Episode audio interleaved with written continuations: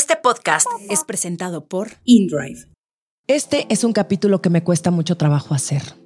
Y me cuesta porque las mujeres tenemos derecho a vivir sin miedo, hacer lo que queramos cuando queramos y a no tener que cuidarnos. Pero la realidad es otra, y si bien luchamos por cambiarla, en lo que esto pasa, es importante saber qué hacer para estar seguras.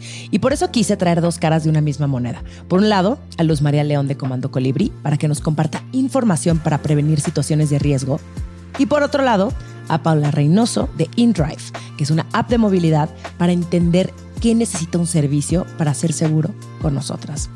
Y como ya es costumbre, Mana querida, te pido por favor compartas este podcast, te suscribas en donde escuches este episodio y en YouTube también te suscribas y pues también nos des cinco estrellitas. Y ahora sí, arrancamos. ¿Por qué nos cuesta tanto trabajo conciliar nuestra parte vulnerable con nuestro poder? ¿Cómo manejar el trancazo de la adultez? ¿Qué significa ser mujer hoy? Lo dije muy falso, ¿no?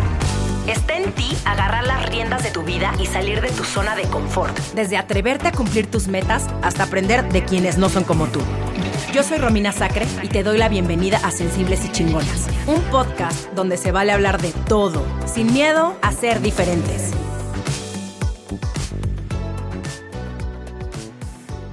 Luz María León es tallerista de la Escuela de Defensa Personal para Mujeres Comando Colibrí.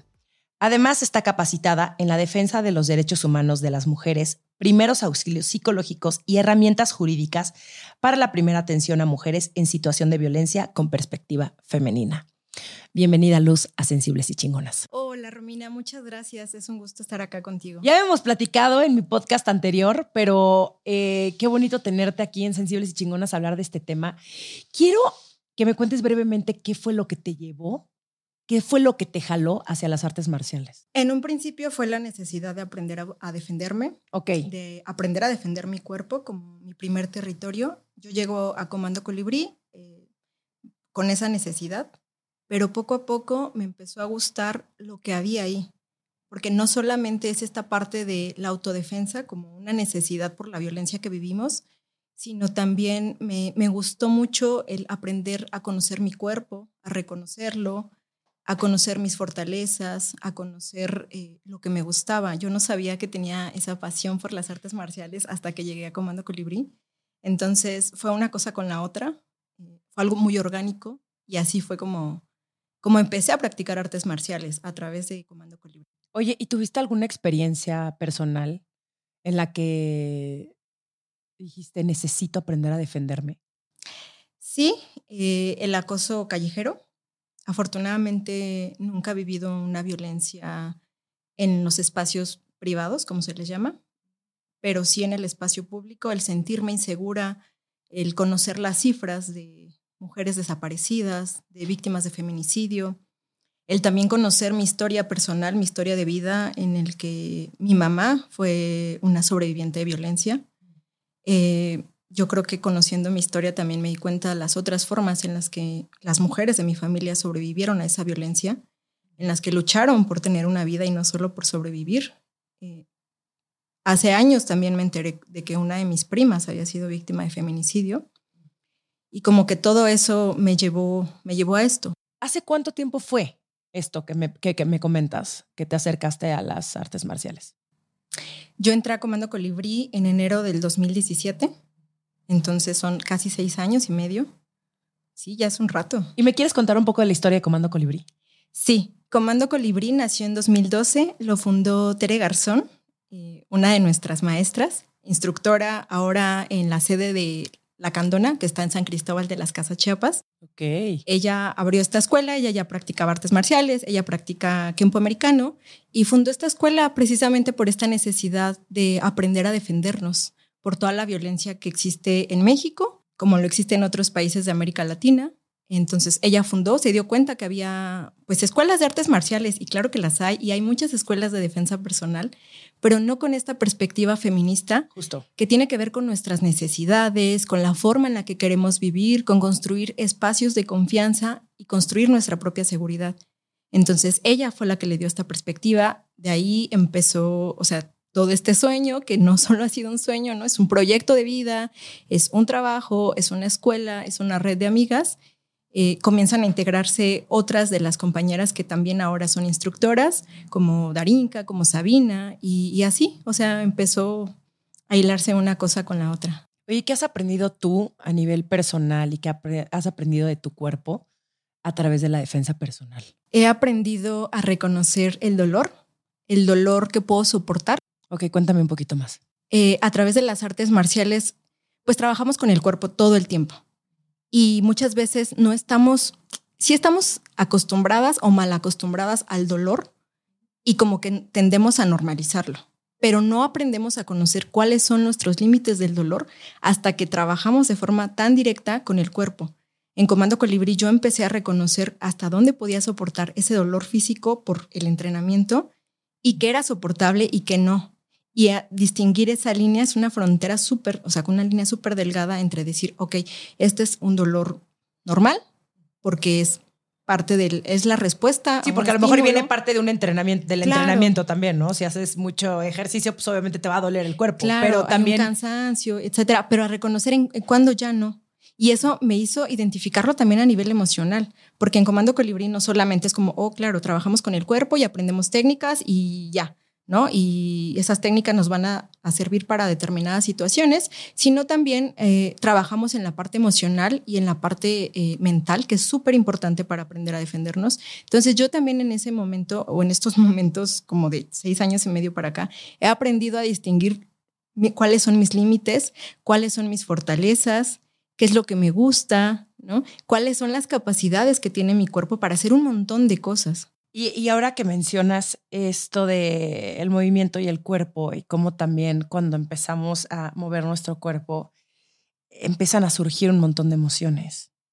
¿no? También siento que ha de ser bastante catártico después de una clase de defensa personal, todo lo que puedes llegar a experimentar dentro de ti y también que la importancia de no quedarse con esas emociones, sino simplemente sacarlas y darnos cuenta que lo que salga está bien, como no, debe, no juzgarlo, porque, y ahora quiero que tú me cuentes de tu experiencia, ¿qué tan,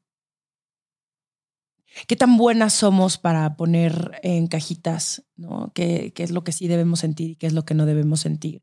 Sobre todo a las mujeres nos dijeron que debíamos de poner ahí en un cajón, así olvidado con llave, ciertas emociones. Y el sacar esta, este enojo, esta ira, esta frustración que de pronto tenemos todas por el simple hecho de ser mujeres. Y obviamente hay ciertas cosas que nos atraviesan de distintas eh, maneras por nuestras experiencias personales, pero ¿cómo podemos sacarlo sin juzgarlo y simplemente dejarlo ser? Pues es un proceso complejo. Creo que para cada, para cada una de nosotras es distinto, porque también el aprender a colocar esas emociones a sentirlas sin juzgarlas tiene que ver mucho con nuestro proceso de vida. En Comando Colibrí, a las alumnas siempre procuramos darles eh, hasta cierto punto un acompañamiento en ese proceso de aprendizaje, de, autoconocimiento, de reconocimiento, porque para todas es distinto. En efecto, el colocar las emociones en ciertas cajitas, ¿no? Y, colocarles estas etiquetas de esta emoción es buena, esta no, esta es correcta, esta no, pues responde a un proceso histórico eh, a los estereotipos de género. Entonces sí es muy difícil y muchas veces se trata, sé que suena fácil, pero se trata de conectar con tu cuerpo, que por supuesto no es fácil, te toma tiempo. Y lo que es un hecho es que cuando entras al tatami, así lo vemos nosotras, cuando entramos al tatami donde entrenamos, nuestro cuerpo está concentrado, cuerpo, mente, corazón, está concentrado en ese momento en aprender, escuchar y sentir lo que está sucediendo aquí y ahora llega un momento en el que te desconectas de todo. En ese sentido es algo catártico, es algo obviamente sin reemplazar la terapia, pero para nosotras se vuelve algo terapéutico, es un espacio también de alegría. Sí, es otra manera de expresar. Exacto. Y eso te da esa posibilidad de desconectarte del mundo, al menos por una, dos horas, nos posibilita esa, o sea, esa ventana para poder conocernos y para poder sentirnos sin estos filtros que terminan siendo juicios. ¿Tú qué tan desconectada estabas de tu cuerpo antes de entrar a, Comando Colibrí? Estaba muy desconectada, muy desconectada en muchos sentidos. Mi coordinación no era la mejor, mi condición tampoco era la mejor. Eh, vivía con mucho miedo nosotras decimos en Comando Colibrí, el miedo no va a desaparecer, pero es importante aprender a conocerlo y a tener herramientas. Entonces, eh, parte de esa desconexión era como sentir mi cuerpo y el mundo exterior como todo el tiempo una amenaza. Y claro, la violencia es una amenaza, solo que ahora eh, tengo esa posibilidad de conocer, de reapropiarme de mis espacios. También estaba muy desconectada porque de verdad es tremendo saber que aunque aquí está tu cuerpo, no sabes cómo te dicen, oye, mueve la cadera, mueve la pierna. Y es difícil, es difícil aprender a moverlo coordinadamente, a usar la fuerza, ¿no? O sea, sí, es algo muy complejo. Eh, también estaba desconectada de mi cuerpo a este nivel emocional, que a pesar de que yo siempre me he reivindicado sensible, ¿no? Eh, chillona, que conecto con mis emociones, en realidad no terminaba de conectarlas, mis emociones con mi cuerpo hasta que llegué a comando. Me recuerda muchísimo a cuando yo estudiaba actuación, porque teníamos una clase que era de movimiento corporal. Y justamente en estas clases que podrían sonar muy tontas o muy bobas, porque muchas veces era simplemente caminar en el espacio, era tomar conciencia de cómo estaba tu cuerpo, de darte esos minutitos de, ay, dormí chueco, no, ay, me duele el cuello, o tengo algo aquí atorado, ¿qué es? ¿Qué emoción es? Eh, hasta la forma en la que yo me presento en el mundo, que no es lo mismo que esté derechita y abierta, ¿no? Como nos enseñan en actuación a que uno tiene que caminar en el espacio, a estar jorobada, a estar como retraída, que estoy cubriendo. O sea, todo lo que dice nuestro cuerpo de nosotras y de cómo nos sentimos sin ni siquiera expresar una sola palabra. Es súper interesante. Sí, totalmente. Oye, ahora vamos a pasar al tema de la seguridad porque eso es algo que les enseñan en Comando Colibrí, de cómo nos podemos defender. Yo sé que en el mundo ideal no debería existir Comando Colibrí, porque no deberíamos de nosotras las mujeres de sufrir ningún tipo de ataque, ni abuso, ni manoseo de absolutamente nadie, pero no vivimos en ese mundo ideal, entonces tenemos que nosotras, más bien, hacernos responsables. ¿Y qué consejos de seguridad puedes darnos a las mujeres cuando estamos caminando en la calle? Además de no ir en el celular y tal vez traer audífonos? Mm, mira, para Comando Colibrí, procurar nuestra seguridad en el espacio público sí es importante, aunque siempre les aclaramos a quienes toman los talleres que eh, a veces el peor peligro está en nuestras casas, ¿no? Porque estadísticamente la mayoría de las agresiones suceden por personas conocidas o que pertenecen a nuestras redes. Sin embargo, si forma parte de, de nuestra mirada, el pensar el espacio público como un elemento súper importante para autogestionar nuestra seguridad. Entonces, en concreto, pues sí sería esto de desconectarse del celular. ¿Por qué? Porque para nosotras es muy importante estar atentas a lo que sucede en nuestro entorno. A veces por estrés, por prisa, eh, incluso por como mecanismo de defensa, se activa esto de me desconecto del mundo y entonces me clavo en el celular o me clavo en la música.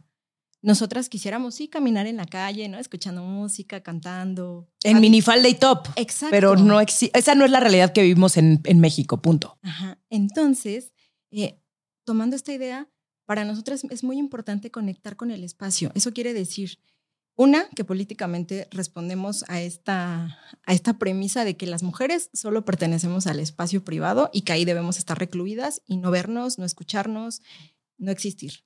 Nosotras decimos, si existimos en el espacio público, entonces cuando yo camino por la calle, observo qué está pasando, veo quién está en la calle, cómo está vestido, qué hace, si lo que hace es normal o me parece que es un signo de alerta, si lo que está sucediendo en el espacio tal vez no es algo normal y entonces, ¿qué podría ser? Otra cosa es conocer el espacio público que caminamos. ¿Qué pasa normalmente cuando vamos a un lugar nuevo? Como que solo buscamos la dirección y decimos, ah, claro, tal eh, transporte me deja ahí, o tomo un taxi me deja ahí, pero desconocemos qué pasa alrededor. Y eso también se vuelve un factor de riesgo porque si tenemos que eh, escapar o cambiar la ruta o algo, no conocemos, o sea, no conocemos el espacio público y eso es, pues sí es un riesgo. Entonces nosotras siempre llamamos a esto, ¿no? A conocer el espacio público y habitarlo. Y otra cosa muy importante, escuchar nuestra intuición. Eso. A veces... Importantísimo. Totalmente, porque a veces vamos por la calle y como que algo nos vibra, así como de, no, es que esto está raro, es que tal persona, no sé, ¿no? Eh, si tu intuición te lo está diciendo, escúchala. No necesitas justificar. Sí, exacto, como no minimizarlo y esa intuición únicamente va a estar al pendiente cuando nosotros tenemos, como en sus clases de Comando Colibrí, mente, cuerpo y así, ¿qué, qué me faltó? Cuerpo, mente y alma. Corazón. es de presentes, ¿no? Eh, ahí viendo todo lo que está sucediendo eh, y no andar, ahora sí que en la lela, ¿no? En ahí eh, distrayéndonos con lo primero que se nos ven. Es que hay personas muy distraídas. Siento que yo de pronto soy esa persona, pero fíjate que yo sí nunca salgo con mi celular. Cuando salgo a la calle, no, no salgo con mi celular, no estoy texteando, no voy con audífonos y saco a a mis perros, lo mismo voy así a las vivas y no salgo obviamente de noche. Pero esto que mencionas de conocer también a dónde vamos, qué cansado. O sea, tenemos que estar pensando en un montón de cosas todo el tiempo. Eh, si es cansado. O a nivel mental. Claro, y como decías hace rato, no deberíamos de vivir así. Sí. O sea, ese es, el, ese es el ideal, ¿no? Quisiéramos no estar pensando en eso y poder desconectarnos y salir a la calle y saludar a los perritos y ya, ¿no? Y regresar a casa bien. Pero pues en tanto no suceda eso, lo real es que en realidad se vuelve como un hábito. O sea, así como cuando pasas el, cuando pasas lista y dices, ah, claro, voy a ir a trabajar, me llevo el celular, eh, no sé, el café, las llaves. Así se va volviendo una, un hábito y de pronto ya no es tan cansado.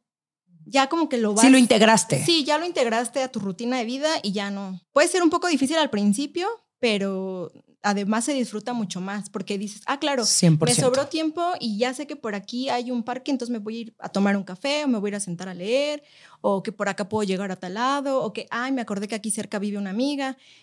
Tiene también otras ventajas el conocer el espacio. Oye, y hace ratito mencionaste, Luz, eh, actitudes no, no normales. ¿A qué te refieres con eso? O sea, ¿qué, ¿qué, podría ser sospechoso? Obviamente estamos generalizando, ¿no? De pronto ahí puede ser la persona que menos uno lo sospecharía y esa persona puede ser el agresor, tristemente. Pero, ¿cuáles serían esas red flags de alguien en la calle? Pues en cada contexto va a ser muy distinto, como ya lo decías. Solo que hay cosas que sí, eh, que a veces sí despiertan nuestra intuición, o más bien que nos están diciendo, oye, algo está pasando, eh, una puede ser que te esté viendo mm. y se siente a veces la mm. intención. y la energía, sí. Claro, sí se siente. Te das cuenta cuando te está, o sea, no es lo mismo una mirada de reojo a cuando ya te está observando alguien, porque es como te estoy observando y te estoy casando. Eh, que de pronto parece que está hablando con otras personas, ¿no? Y que algo puede suceder. Y si tú te das cuenta a tiempo, algo puedes evitar. También el hecho de que a lo mejor eh, digo, en nuestros talleres, ah, vayan, lo hablamos como con más detalle, les explicamos sobre los círculos de seguridad en, los espacios públicos o espacios muy abiertos, pero eso, ¿no? También el tipo de ropa que trae, eh, me refiero a, a veces te das cuenta cuando está ocultando algo, ¿no? Hay cosas que te, que te dicen como, ah, claro, esta persona puede que traiga un arma o puede que traiga algo en las manos que pueda usar en mi contra. A eso me refiero con la forma de vestir o de verse, ¿no? Eh, más allá de los prejuicios que puedan existir, mm. sino esto que, o sea, que te puede decir como, no sé, puede ser alguien de traje y aún así verse súper sospechoso. No necesariamente tiene que verse de otras formas en las que normalmente se tienen estigmatizadas a los actores de violencia. Eh, también el hecho de cómo huele, si huele alcohol, si huele alguna otra sustancia. Hay un montón de elementos que nos van dando como estas alertas de, híjole, pon ojo porque algo aquí puede pasar. ¿Y qué haces en esos casos? Por ejemplo, en un, sí, en la calle, bueno, se me hace a mí, ¿no? Eh, si yo fuera caminando en la misma, en la, banqueta y de pronto veo a alguien que no me vibra mucho, que lo veo sospechoso, o sí, exacto, y a lo mejor no está haciendo nada, pero a mí no me latió y punto, no tengo que dar tantas explicaciones, ¿no? Y pues me cruzo la calle, ¿no? Ya, ya está. Pero ¿qué pasa en un lugar que a lo mejor no tengo tanta escapatoria? O sea, no tengo hacia dónde irme. Ok, eh, bueno, para empezar, nosotras precisamente pensando en que siempre vamos a estar observando el espacio público, en cuanto empezamos a detectar algo, empezamos a generar distancia. Eso es algo básico. Y en los entrenamientos lo vemos como ya cuerpo a cuerpo lo explicamos de muchísima mejor manera, de manera más profunda y precisa cómo tomar esta distancia.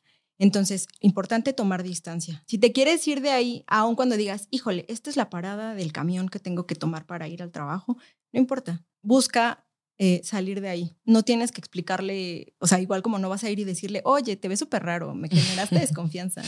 Ah, o sea, no sabemos si sí o no.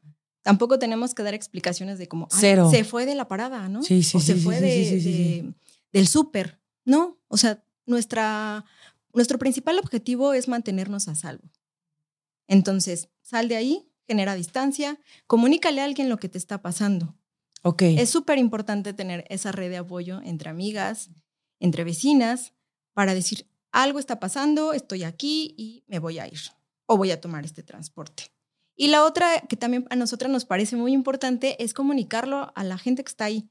No que nos pongamos a gritar, eh, bueno, solo a menos que lo veamos necesario, sino el hecho de platicarle a alguien, oye, eh, pues siento raro, ¿no? Fíjate que siento que el sujeto de allá me está viendo extraño, ¿me puedo quedar contigo aquí a esperar? Sí, que no nos dé pena también. Es que es eso. Nos da muchísima pena el, eh, imaginemos que yo te veo en la esquina, ¿no? El, ay, no, ¿qué va a pensar? Ay, no, qué oso. Ay, no, está con su amiga. Ay, no, ay, no yo sí prefiero ir y decirte y decirle a alguien que no conozca, oye, me está sucediendo esto, oye, me están siguiendo, oye, me puedo quedar con ustedes, o incluso fingir. Eso también una vez lo vi en, que era como parte también de este acoso callejero, el fingir que te conozco, ¿no? O sea, suponga en una situación imaginaria donde tú estás ahí igual, misma situación en la esquina y yo, hola, ¿cómo estás? Ahí los estaba buscando, ¿no? Y a lo mejor ese me queda viendo como, ¿y esta vieja qué? Pero después ya explico, ¿no? Entonces también el estar nosotras, eh, pues sí, abiertas a que también eso puede pasar y que si yo también estoy viendo una mujer que se me está acercando como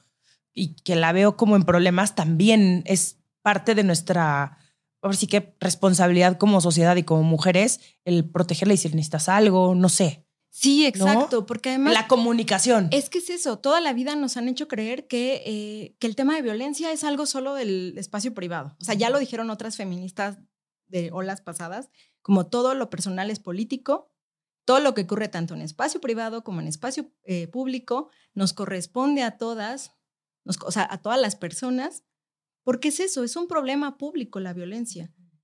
Y tenemos una responsabilidad. Y a veces cuando se habla de responsabilidad, como que se suele ver de como, ay, no, pero pues si no es mi culpa o yo qué voy a hacer.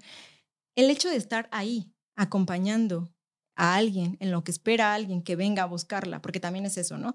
Obviamente estamos siempre abiertas a ayudar a otras cuando vemos que también lo necesitan, pero tampoco nos vamos a ir con cualquier persona, ¿no? sí, sí, sí, sí, sí, sí, sí, es, que luego, es que luego pasa, no sé si te acuerdas de esto que salió en redes sociales de, si me ves con un listón morado, acércate a mí y te ayudo, ¿no? Y es como de, bueno, eh, los listones los puedes comprar en cualquier tienda. Sí, y tú puedes ser la agresora también. Claro, o ser el gancho, ¿no? Sí, sí, sí, sí, sí, qué, qué complicada situación, porque al final quieres creer que todas las mujeres están de tu lado y que todas te pueden ayudar, pero también de pronto nunca sabes.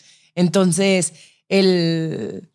Sí, el también ser como también inteligente. Si más bien donde haya gente, no, no te vas a ir de que, ay, bueno, vámonos aquí al... Ya yo me estoy poniendo así en mi película, que al callejón.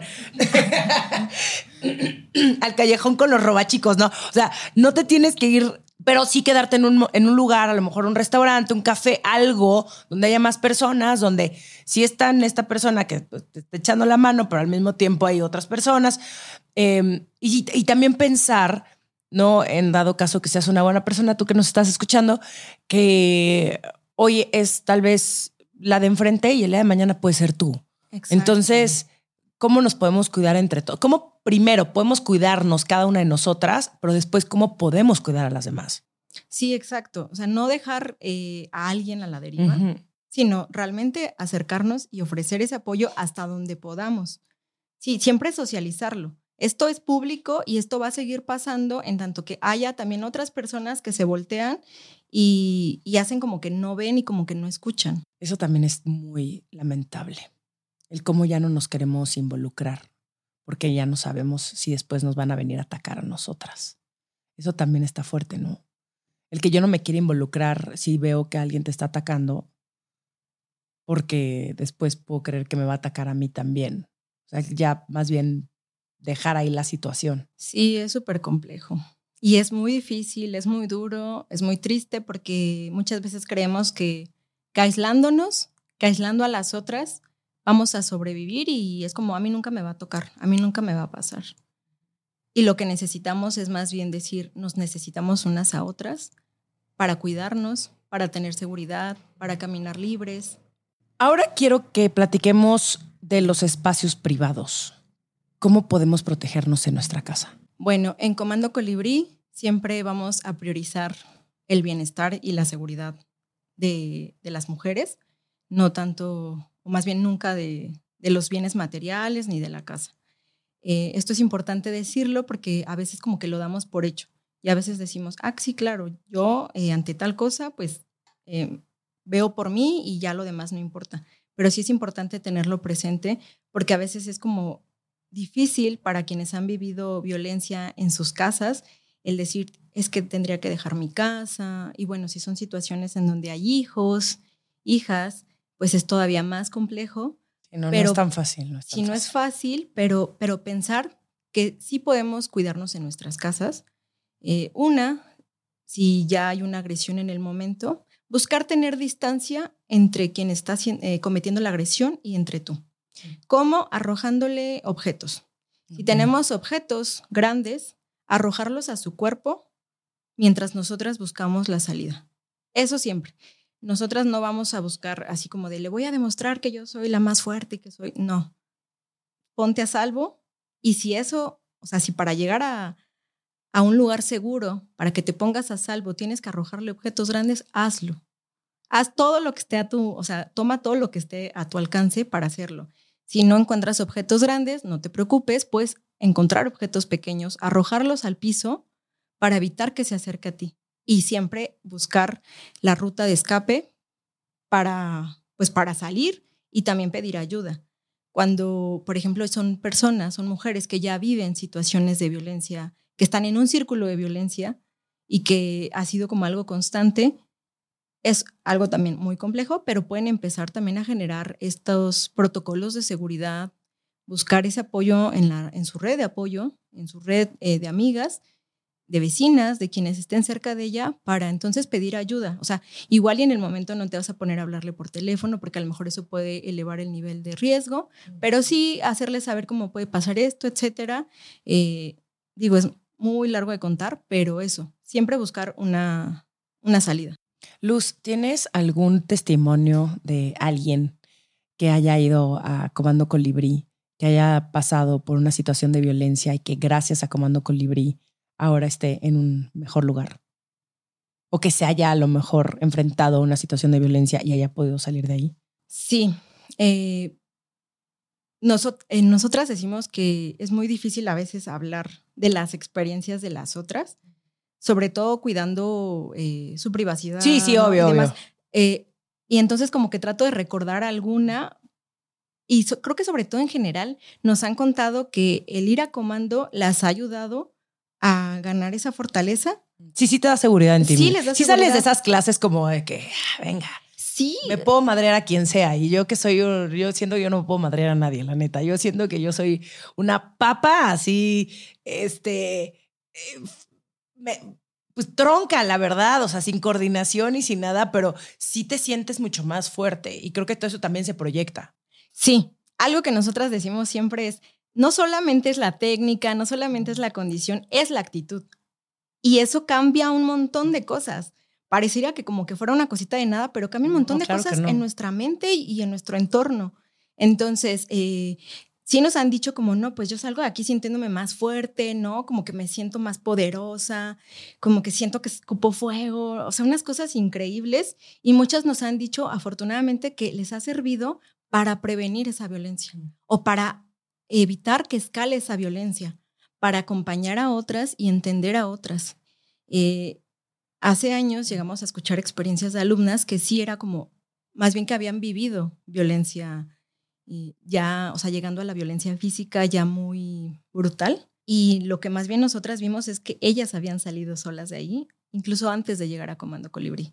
Y lo que siempre les decíamos es, si tú hiciste, hayas hecho lo que hayas hecho, si saliste de ahí, hiciste lo que pudiste con los que tenías, lo hiciste. Y eso tienes que reconocértelo. Entonces, hemos escuchado también casos de chicas que han evitado eh, tocamientos en transporte público, ¿no? Que con técnicas que pueden parecer muy fáciles, pero que requieren todo un entrenamiento, es como, híjole, salí de esta situación. Entonces es muy rico escucharlas, otras compañeras que nos han dicho, yo salí de tal espacio en el que me sentía insegura, en el que vivía violencia, gracias a las herramientas que me dio Comando Colibrí. Creo que una de las posibilidades que nos da Comando Colibrí es poder ganar esas fortalezas sin tener que usar necesariamente la fuerza. Sí, te da muchísimo poder, ¿no? Sí. Es como cuando por dentro tú te sientes muy guapa, aunque tal vez no sea tu mejor día, pero por dentro dices, me siento espectacular, como si se irradia. Es lo mismo con esta seguridad. Sí. al final la gente es como, uh, tal vez no me debería de acercar a esta persona, ¿no? Sí, porque eso, tu cuerpo también refleja un montón esa seguridad que vas construyendo, esa fortaleza que vas reencontrando en ti, porque ya estaba. Entonces, sí, sí, te cambia, o sea, de verdad hasta te ves distinta. Y no nos referimos como a la estética, sino a toda esta actitud que estás Y que además la estética sí también, porque hacer artes marciales también te pone, la verdad, te, hace muy buen cuerpo. O sea, también, también es, y esa es la otra parte, y está bien. Sí, no es, o sea, no es una de nuestro. No es el objetivo, no es pero el objetivo. también el estar moviéndote, pues obviamente le da todos estos beneficios a tu cuerpo. Sí, o sea, porque además es como, wow, ¿no? Me puedo mover mejor, ya no me duele la espalda, o bueno, me duele, pero ya sé cómo, ya sé qué puedo hacer para que ya no me duela tanto, ¿no? Por ejemplo y quienes están en los 30 y que ya empiezan con los dolores de rodillas, ah, yo todavía no, espero todavía no llegar ahí, eh, pues es eso, ganar como esta confianza de moverte, te sientes como más ligera, uf, o sea, y, te sientes chingona, hermosa, o sea, no sé, son un montón de cosas. ¿Qué tan importante es nuestra red de apoyo en temas de seguridad? Nuestra red de apoyo es fundamental. Para nosotras es sí o sí uno de los factores que, que tiene que estar y que puede estar y se puede construir para salir de una situación de violencia y también para construir o reconstruir nuestros proyectos de vida. Por ejemplo, ahorita que estábamos hablando de las mujeres que han vivido, eh, que han vivido alguna situación de violencia, que son víctimas, ¿no? Eh, ya de violencias mucho más duras, muchas veces lo que posibilita que ese tipo de violencia siga existiendo en el tiempo es que eh, el agresor le hace creer a la víctima que está sola, que nadie la quiere, que sin él no vale nada, que lo necesita, que quienes le dicen algo es porque les tienen envidia. y te van alienando de, tu familia, de tus amigas. Horrible y terminan aisladas. Y ese aislamiento es una de las cosas más duras de romper para salir de un círculo de violencia. Y una red de apoyo, una red de cuidado, lo que posibilita es que haya un espacio de confianza en el que esa mujer pueda hablar de lo que está sintiendo y pedir ayuda si la necesita. Y de reconstruir sus proyectos de vida cuando ya salió de ese círculo de violencia. Y donde no se sienta juzgada, y donde se sienta valorada y escuchada.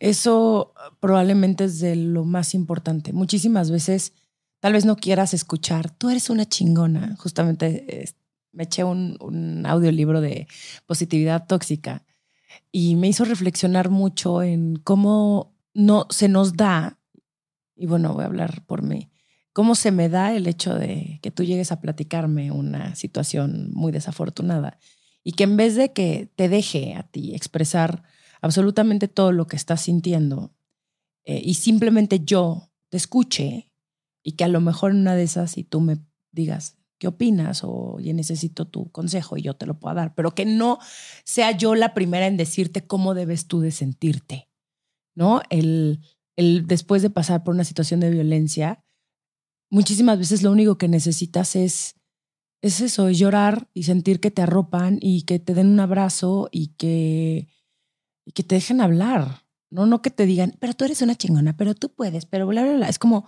sí, eso, es, eso viene después, pero ahorita lo único que necesito es saber que cuento con esas personas, que no estoy sola, que si me pasa algo, puedo agarrar mi celular y hablarte, ¿no? Y decirte, ven por favor a mi casa que, que me está pasando esto. Entonces, qué importante. Yo siento que si no fuera por mi red de apoyo, yo no hubiera salido del hoyo en múltiples ocasiones, porque ahorita que mencionabas estas relaciones violentas, yo estuve en una relación. Eh, bastante violenta. Digo, nunca llegó al nivel físico, pero sí psicológico. Y esto es exactamente lo que hacen.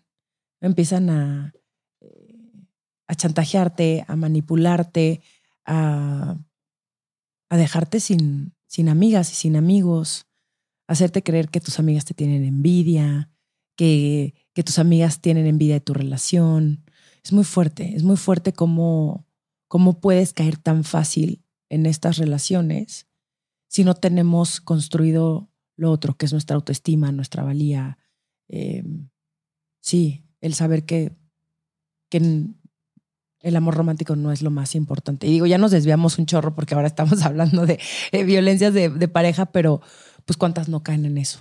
Claro, es muy importante esto que dices porque a veces volteamos a ver esa violencia hasta que escaló a los golpes o algo peor.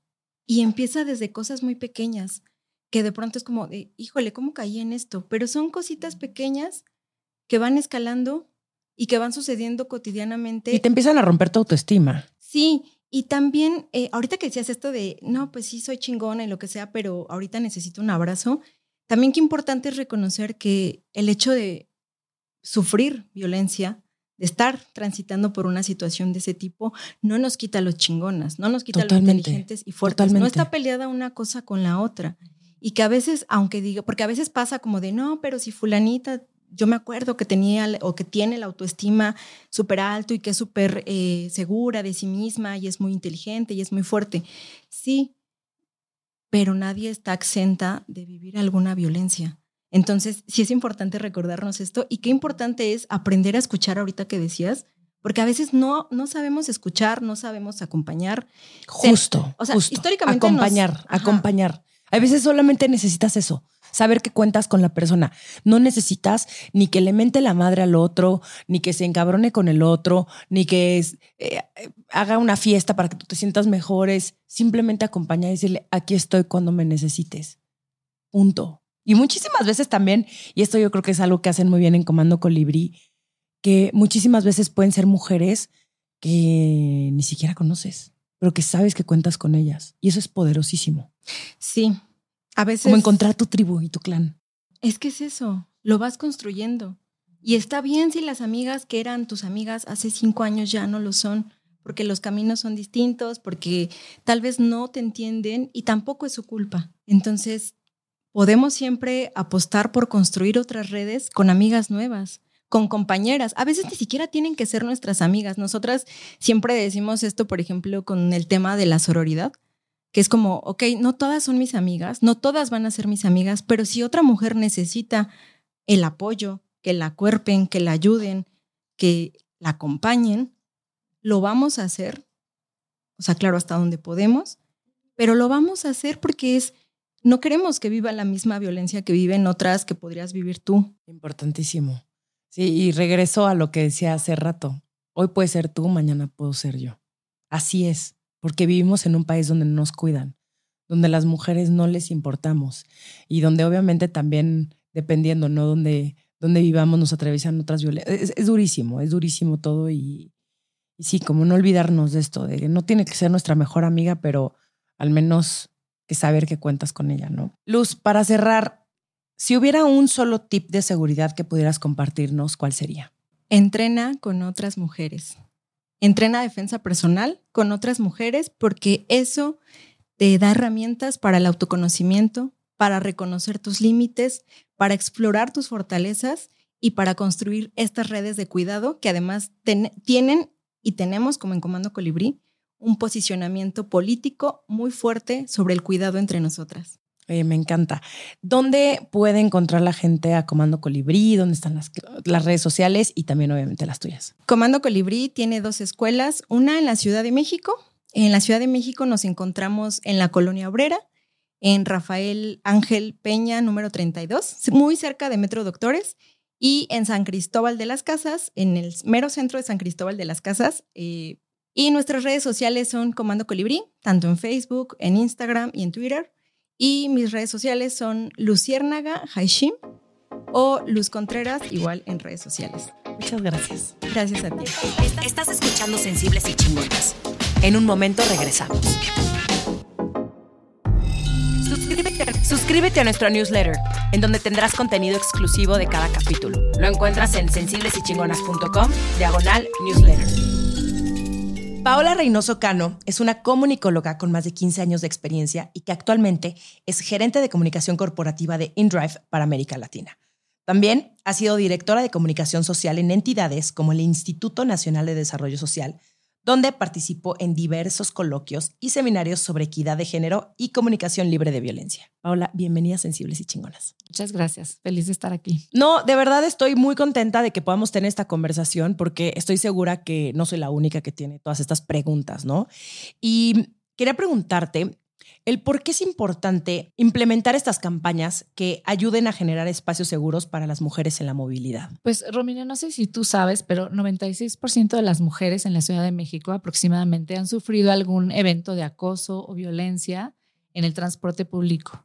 Entonces, como empresa es muy importante tomar estos datos en cuenta y detonar acciones que generen cambios, que generen cambios en ciertas actitudes y ciertos comportamientos que hagan sentir pues más seguras a las mujeres en la movilidad. Sí, y, este, y esta cifra que mencionas, cero me sorprende, porque al final, si algo tenemos en común, eh, muchas de nosotras, es que siempre tenemos miedo. Sí, totalmente. Vivimos con eso ya nueve de cada diez mujeres en un espacio público han tenido alguna situación, ¿no? Entonces, por eso como, como empresa sentimos este compromiso con hacer y detonar acciones que contribuyan a, disminuir estas cifras y a, desde nuestra trinchera, que es el, servicio de, de, de, taxi por aplicación, entre otros servicios, pues poder contribuir a que esto disminuya en la movilidad pública. ¿Y cómo podemos usar la tecnología para sentirnos más seguras en los espacios de movilidad? Pues creo que hoy en día la tecnología es una buena herramienta para poder sentirnos más segura en el sentido de que hoy en día podemos geolocalizar todos nuestros trayectos y esto pues es sin duda algo que a mí por lo menos me hace sentir más segura cuando, cuando estoy Sí, a mí también definitivamente. Poder, compartirlo y poder que alguien sepa dónde estamos en, todo momento, ¿no? No, y eso es algo que eh, justo cuando también empecé a colaborar con InDrive, que me llamó mucho la atención, o sea, estas políticas que tienen, ¿no? Este, y que ahorita quiero entrar como más adelante en este tema de estas insignias de, los, de las y los conductores que ya tomaron eh, opcionalmente este, este curso sobre, sobre género y que al final tú como usuaria te sientes mucho más segura, ¿no? Porque al final sabes que esta persona es muchísimo más consciente de lo que está sucediendo. Claro. Sí, eh, generamos una, esta campaña se llama Pacto por tu Seguridad. La llamamos así porque es un pacto entre usuarios, conductores, entre la empresa, entre todo el mundo. Es un pacto para la seguridad de las mujeres. ¿no? Todos tenemos que estar ahí, todos tenemos que contribuir. En esta, en esta campaña hicimos un curso que se llama, eh, que es para conductores y conductoras, donde les damos tips, donde les damos herramientas para tener una comunicación no violenta con sus pasajeras y que, que, los ayude a tener pues también un mayor, ¿por qué no? Una mayor calificación, un mayor rendimiento, que eso también pues los ayuda a ellos a poder tener más, más clientes, ¿no? Más, hacer más pasajes. Entonces, eh, creamos este curso para que, como dices, es voluntario, pero claro, hay beneficios, ¿no? Que uno, pues que ellos puedan eh, tener esa facilidad o estos tips de cómo comunicarse más, más eh, eficazmente y que ellos puedan también tener mejores ratings dentro de la aplicación. Sí, mejores calificaciones. Oye, mencionas tips y herramientas, como qué cosas les enseñan. Para llevar a cabo este curso hicimos toda una investigación previa de, mercadotecnia donde vimos que qué es lo que a las mujeres les asusta cuando van en, este tipo de transporte. Eh, por ejemplo, si las ventanas son eh, oscuras, esto como que te genera cierta Sí, inseguridad. Inseguridad. Si la música está muy fuerte, si la unidad no está limpia, si el conductor tiene cierto aspecto, digo, la verdad es que las primeras eh, impresiones son muy importantes, lo sabemos. Y, pues sí, si alguien no está con una buena apariencia, pues también genera cierta incertidumbre, si me están mirando por el retrovisor y así ciertas cosas que, que investigamos y armamos un curso con cinco, cinco unidades. ¿no? Primero es antes del viaje por ejemplo, los tips antes del viaje son precisamente sobre mi unidad, que esté aseada, que esté limpia, que no tenga seguros que no abran, este tipo de cosas. ¿no? Luego, el siguiente módulo es, una vez que empiece el curso, el saludo, eh, qué, tan eh, formal o qué tan personal puede ser. Hay veces que ellos mismos no se dan cuenta que a una, una pasajera no le gusta un saludo muy familiar. ¿No? Que, que a lo mejor... Sí, o por supuesto, que te digan preciosa. Ajá, que te digan, Buenas tardes, preciosa, preciosa, y tú mm, no me digas preciosa. Exactamente, y a lo mejor algún, algún este, conductor pues no lo ve Sí, sí, sí, lo ven normal. Y hasta al contrario, que muchas veces piensan que el decirte nena o preciosa es porque. Sí. Ajá, es un viene piropo que a mí me, me, va a gustar. Sí, sí, viene desde el cariño. ¿no? Exacto. Entonces son ese tipo de, de, de, comunicación, que el tips de comunicación, de cómo debe ser un saludo adecuado, de cómo, que, dónde está la línea de aquí no paso, ¿no? O sea, es, ese tipo de tips al, al primero, al principio conocer a tu pasajera. Después, ya durante el trayecto, también hay ciertos tips de, de cómo tener una comunicación eh, resolutiva en ciertos momentos de, que pueden surgir de conflicto, ¿no? Como puede ser, no sé, te das identificar si, si mi pasajera está de mal humor, no quiere oír música, mejor ni le hablo. O sea, estar conversando a veces no es lo más adecuado, a veces no, no lo deseamos, este, o no, no, lo, no lo queremos, no lo invitamos. Y es también saber identificar esas señales, ¿no? ¿Qué, qué, qué me está pidiendo mi, mi, pasajera? Y desde luego no estar mirando por el retrovisor, que es como el número uno tip de no estés mirando por el retrovisor. Y, luego eh, ya llegando al destino final, la despedida, si ayudo con la maleta, no ayudo con la maleta, abro la puerta, no abro la puerta y, en sí son, son tips mm, y herramientas que, que según ya nos hemos visto en unos testimoniales con los conductores, sí les ha servido porque como comentamos, muchas veces son cosas que ellos mismos no, no habían identificado como algo que pudiera eh, hacer sentir incómodas a las mujeres. Y es que a veces suena muy obvio, pero no lo es. Y necesitas recordarle a las personas el por qué se debe de hacer distinto, ¿no? Y, qué bueno que ponen eh, estos, estos consejos o estas herramientas para que hagan conciencia y para que estén muchísimo más, este, sí, al pendiente de lo que hacen y de lo que no hacen. Y a ver, obviamente, seguramente no, no, es, no es que todo sea perfecto, ¿no? Pero que por lo menos sepas que por ahí no va y que a lo mejor, una vez más, regresando a esto de, hola, princesa, buenas tardes, eh, que tú lo haces desde un buen lugar, pero a lo mejor a la otra persona pues no le late y, y la hace sentir incómoda. Entonces, lo que menos quieres es eso, lo que más quieres es subirte a tu, a tu coche, bueno, al coche, ¿no? Eh, eh, y sentirte segura y sentir que vas a llegar perfectamente bien a tu destino y que estás cuidada y que estás protegida. ¿Cuál es el propósito de InDrive? InDrive surgió con una misión de afrontar las injusticias de desafiar injusticias en diferentes modelos de, ne de, negocio, en diferentes negocios, como por ejemplo el de taxi por aplicación, porque lo que buscamos es que la gente tenga una opción de, de tarifas justas y que no dependa solamente de algoritmos lo que me van a cobrar. ¿no? Sabemos que hoy en día eh, te pueden cobrar desde por el teléfono que traigas, de la, si se te va a acabar o no la pila, si eres hombre y mujer, por mil diferentes factores es que se calcula tu tarifa. Aquí en InDrive buscamos romper esos, esos esquemas y ofrecer tarifas justas y hacerlo más asequible a un, a un mayor número de personas. Eh, ¿Cómo hacemos esto? A través de una negociación directa entre el conductor y el pasajero.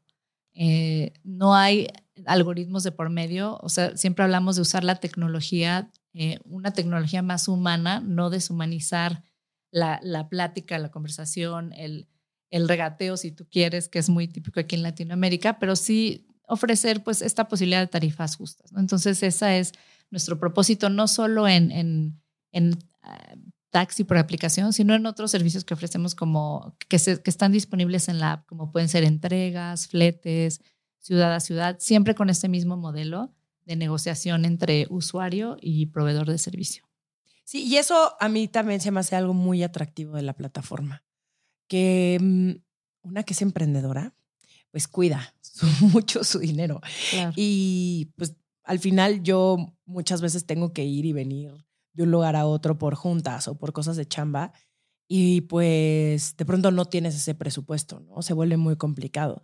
y el hecho de que, exacto, tú puedas también ver las opciones, negociar y pues también, ¿no? Ofrecer y decir, oye, pues esto, ¿no? Eh, ¿Cuánto?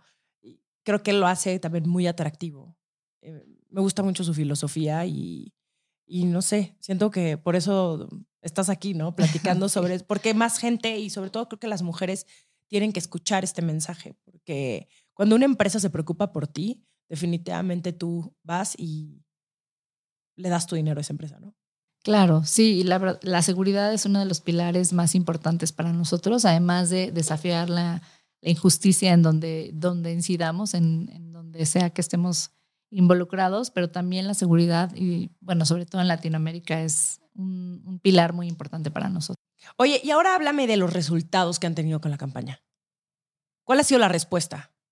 Pues mira, la verdad es que en un principio a los conductores les cuesta un poco de trabajo, como es voluntario, como, como comentas, pero una vez que les explicamos que esto puede también ayudarlos a ellos a través de la insignia que comentabas, eh, cuando ellos terminan el curso exitosamente, porque si hay algunas preguntas que, que se les hacen, eh, ellos obtienen una insignia que es eh, como un escudo de, mm. de, dignidad, lo podemos decir así, eh, un escudo que ellos colocan en su perfil y entonces un usuario pues se da cuenta que esa persona está capacitado, ha tomado ciertos cursos, tiene herramientas, tiene otro tipo de, de, sí, de herramientas pues para interactuar con, con, las pasajeras y posiblemente, muy probablemente, una prefiera ese tipo de conductor, ¿no? Porque porque desde otra cosa importante de InDrive es que tú puedes escoger a tu conductor. O sea, no se te asigna un conductor como en algunas otras aplicaciones, sino que tú puedes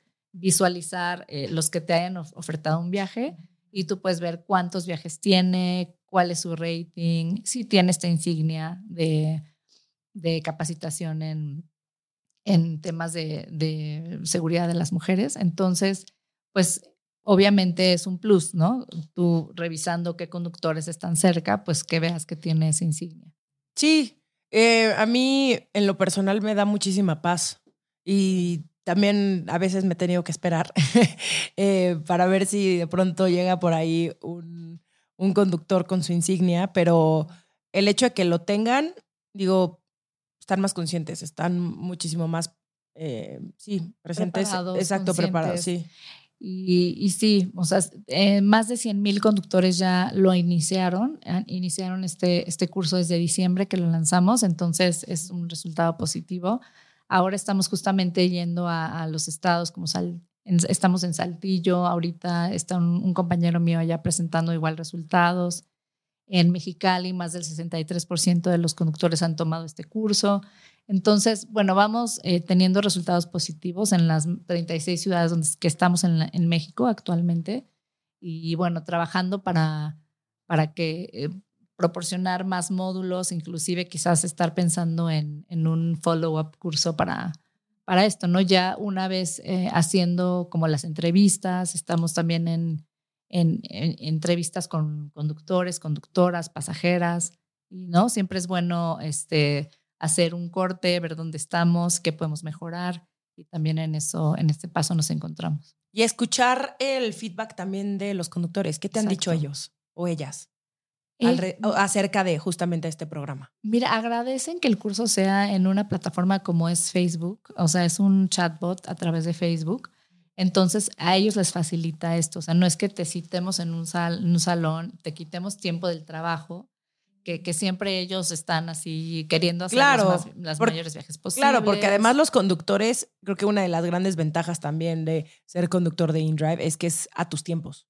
A tus tiempos, exactamente. Y esos tiempos a veces son limitados como para vente a tomar un curso aquí a la sala. Sí, obvio, menos lo van a hacer. Exacto. Entonces, bueno, eh, también agradecen el, el hecho de que sea un curso que busca generar empatía. O sea, buscamos poner al conductor en el lugar, o al conductor o conductora en el lugar de la pasajera. Durante el curso se muestran eh, casos reales, eh, no sé si dejé algo en el coche, si llegó una unidad que no está limpia, es un caso real y ellos están en el lugar de la pasajera. ¿Qué harían en ese caso? Entonces buscamos también generar esta empatía a través de casos reales donde ellos puedan tomar ese lugar, ¿no? Ya que siempre poner, ponerte en el lugar del otro es pues una herramienta muy valiosa en, en la vida para, para, generar empatía. Entonces, esa es un poco una de las herramientas que estamos usando en el curso para, para que ellos hagan más conciencia de, de, por qué este, se puede sentir alguien inseguro en esas condiciones. Paola, yo sé que InDrive tiene como funciones de seguridad el compartir tu ubicación en tiempo real y tienen un botón de pánico. Pero, ¿qué otras funciones hay dentro de la plataforma? Sí, además también contamos con asistencia 24/7. Todos los días de la semana, todos los días del año puedes contactar con el equipo de asistencia a través de la app directamente o a través de nuestro correo support.indrive.com eh, cualquier día, cualquier hora. Además, también tenemos un equipo dedicado específicamente a revisar manualmente todos los documentos que nos entregan los conductores o conductoras cuando quieren eh, pertenecer a InDrive todo se verifica manualmente para saber que, nos estén entregando documentación veraz.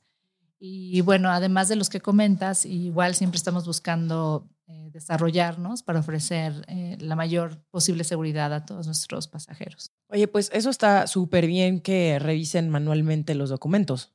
Sí. A que no solamente sea, ah, ya subí aquí este, mi INE o mi pasaporte y que de pronto, pues, tal vez ni es la persona, ¿no?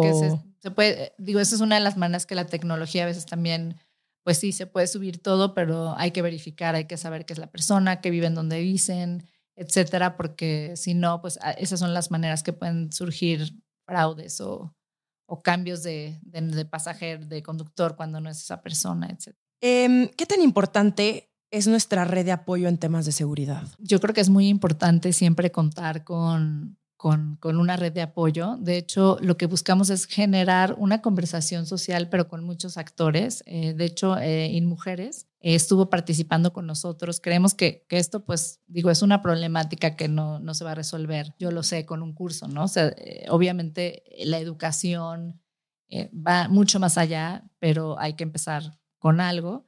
Y por eso nosotros buscamos aliarnos con ONGs, buscamos aliarnos con con mujeres que, que, puedan darnos un feedback sobre el, sobre el curso, sobre la campaña, porque bueno, o sea, las expertas obviamente tienen mucha sensibilidad sobre palabras, este, frases que estén no dichas de manera inclusiva, de manera correcta. Entonces, para nosotros fue muy interesante trabajar con ellas y yo creo que pues es una, una tarea de, todos y todas la seguridad de, de, las niñas y las mujeres en, en los espacios públicos de la ciudad y del país. Si hubiera una sola recomendación de seguridad que pudieras compartirnos, ¿cuál sería? Yo diría que siempre es importante compartir nuestros, nuestros viajes, o sea, verificar obviamente que la persona que, que va a llegar sea la que, la que tienes, ¿no? el modelo, verificar eso y siempre compartir el viaje. Ese sería como el tip de seguridad más importante. igualmente en InDrive tenemos un botón de emergencia. También tenerlo consciente, tenerlo a la mano, saber que existe y ojalá no sea necesario, pero en caso de que fuera, pues saber que en ese momento inmediatamente nos contactamos con, con autoridades y con gente que nos pueda ayudar. Sí, en el mundo ideal no tendríamos que estarnos cuidando demasiado, pero no vivimos en el mundo ideal. La realidad es que eh, estas cifras que mencionas, pues es cosa de todos los días y que mejor es estar poniendo atención, que muchísimas veces por estar en el celular o pensando en 350 cosas, no ni siquiera te fijas en el, en el que las placas sean las mismas que dice el conductor, que sí sea la persona que va a ir a recogerte. Em, yo una vez sin querer también me subí un coche que no era y qué bueno que nos dimos cuenta como al, en la, cuadra, o sea, y no, y no fue un, fue distracción de los dos, ¿no? Tanto el conductor como, como de mi parte. no era e, Exactamente, sí, no era mi conductor, exactamente. Y, y, y, nos dimos cuenta porque yo iba con los audífonos, porque iba eh, hablando por teléfono, porque dije, no más, cuando decida, ¿no? Este, tomar eh, un transporte, pues ni modo, tengo que estar al 100. Y, y, y, eso implica también a la hora que voy caminando en la calle. Exacto, cualquier y transporte Mi bolsa aquí al lado y cerrada mi bolsa y pues ni modo, vivimos en un país que no debe, en lo ideal no debería de, de tenernos que cuidar todo el maldito tiempo, pero pues ni modo, ¿no? Yo decidí vivir aquí Tal vez no lo decidí, tal vez me mude de país, no es cierto. No, pero aquí me toca vivir por el momento y ni modo, ¿no? Entonces, ¿qué, ¿qué voy a hacer? Yo me tengo que cuidar primero.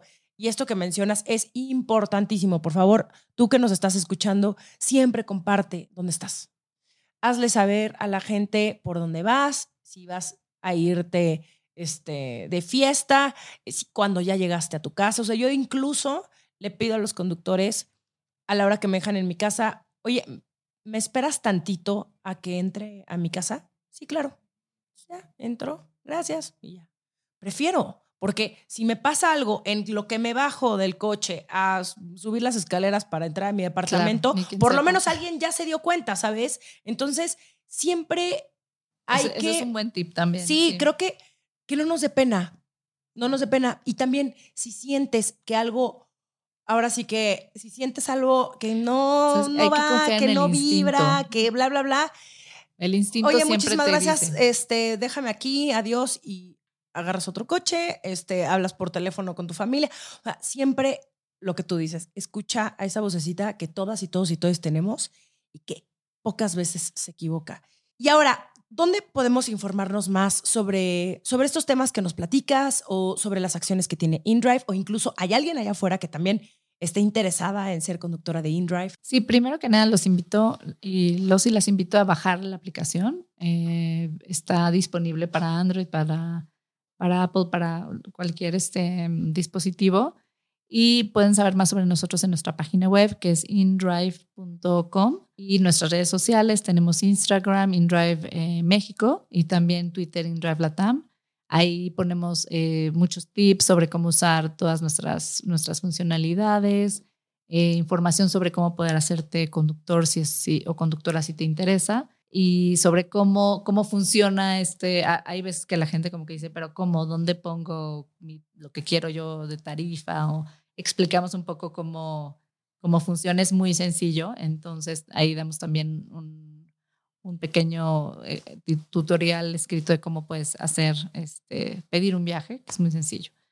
Entonces, sí, ahí los, los esperamos. De verdad, te agradezco muchísimo tu tiempo, todo lo que nos compartiste. Eh, me encanta que cada vez haya mucha más conciencia, aunque ya repetimos esta palabra durante el episodio varias veces.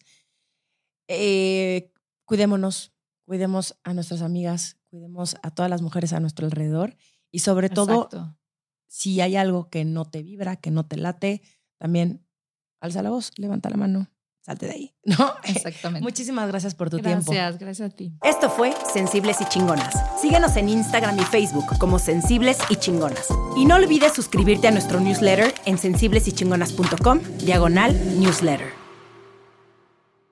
Este podcast fue presentado por InDrive.